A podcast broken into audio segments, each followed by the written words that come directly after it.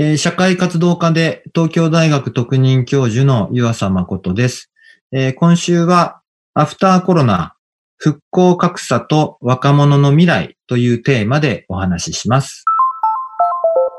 未来授業。この番組は暮らしをもっと楽しく快適に川口義賢がお送りします。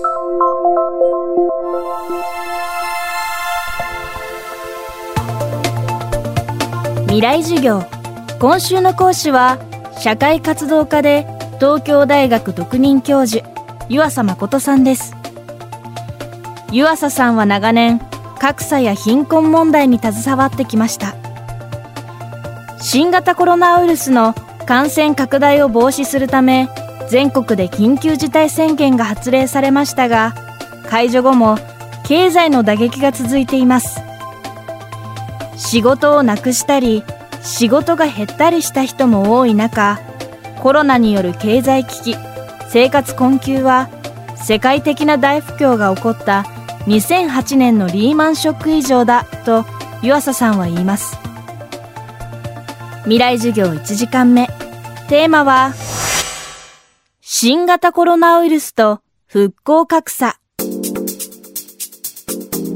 えー、今回のコロナショックで、一つには、まあ、感染リスクを下げなきゃいけないという市場命題がありますね。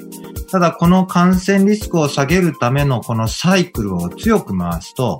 まあ、経済危機サイクルも強く回ってしまう。えー、失業する人が出たりですね、お仕事がなくなってお家にいたり、えー、そういう個人飲食店も大変でした。かつその先には人々の暮らしがありますので、えー、経済危機サイクルが強く回ると、生活危機サイクルも強く回ると。えー、こういう、うまあ、いわば歯車がこう噛み合って、結果としてですね、リーマンショックという大変な経験をしたわけですけれども、あの、その時以上の生活危機があ日本及び世界を見舞っています。えー、例を言うと、まあ今緊急に生活資金が必要だという人が駆け込む緊急小口貸付っていうところの窓口が全国にあるんですけれども、えー、そこでお金を借りてる、本当に当座のお金です。えー、20万円です。えー、当座の生活費を借りる、え、方たちは、え、この3ヶ月の間に、リーマンショックの時の3年分の件数を超えました。え、そういう意味では、あの、わずか3ヶ月の間に3年分を超えてしまうというぐらい、今人々の暮らしは大変なことになっています。えー、緊急事態宣言が明けました、えー、実はこれからが大変だという面があります。えー、というのは、あの、こうした、まあ、広い意味の災害時ですよね、今は。その、えー、広い意味の災害時からの立ち上がり過程、まあ、こういうのを復興過程と言いますが、えー、この復興過程には復興格差が現れる、えー、いうことが長く指摘されているし、現実に起こってきたからです。えー、復興格差というのはどういうことかというと、まあ、例えばこれから、えー、緊急事態宣言が明けて、同じ地域に住んでいても、えー、順調に仕事が立ち上がっていく人と、えー、順調に仕事が立ち上がらない人、個人差、家庭差が起こります。えこうしたことを復興格差というふうに呼んできて、私たちは近いところで言うと東日本大震災の復興過程で、この復興格差を経験してきました。そしてこの復興格差においては、実はみんなが大変だった時に比べて、より一層大変な人たちの取り残され感が強まるという懸念があります。えー、例えば、緊急事態宣言下、みんな大変でしたね。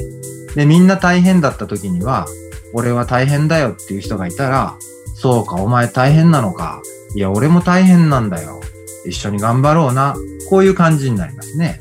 だけど、復興格差が起こってくると、お前大変なのか。なんでだ？俺はもうなんとかなったぞ。っていう話になっていく。人々の意識の格差にも反映していくんですね。そうすると、実はみんなが大変だった時に比べて、一人一人の方の取り残され感は強まっていくっていう恐れがあります。えー、実は、えー、2011年の東日本大震災の時にも、1995年の阪神大震災の時にも、仮設住宅などでの孤立死、孤独死が増えていったのは3年経った後でした。えー、これから、えー、多く社会の歯車が回っていく中で、思う通りにいかない、一回辞めたアルバイトが復活しない、一回解雇された仕事がなかなかつけない、え、そういう人たちが出てくると、その人たちの取り残され感が深まって、かつ周囲の目線も厳しくなって、うつ病や自殺や、え、そうした問題につながる可能性がある。なので私たちは緊急事態宣言が明けても、そして、コロナの感染リスクが少し落ち着いてきたとしても、えー、人々の生活危機のサイクルに目を向け続ける必要があります。未来授業。今週の講師は社会活動家で東京大学特任教授湯浅誠さんです。今日のテーマは新型コロナウイルスと復興格差でした。未来授業。明日も湯浅誠さんの授業をお届けします。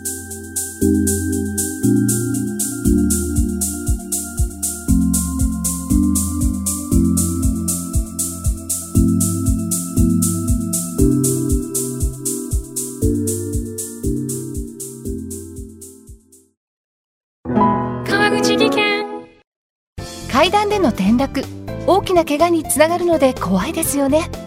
足元の見分けにくい階段でもコントラストでくっきり。白いスベラーズが登場しました。皆様の暮らしをもっと楽しく快適に。川口技研のスベラーズです。未来授業。この番組は暮らしをもっと楽しく快適に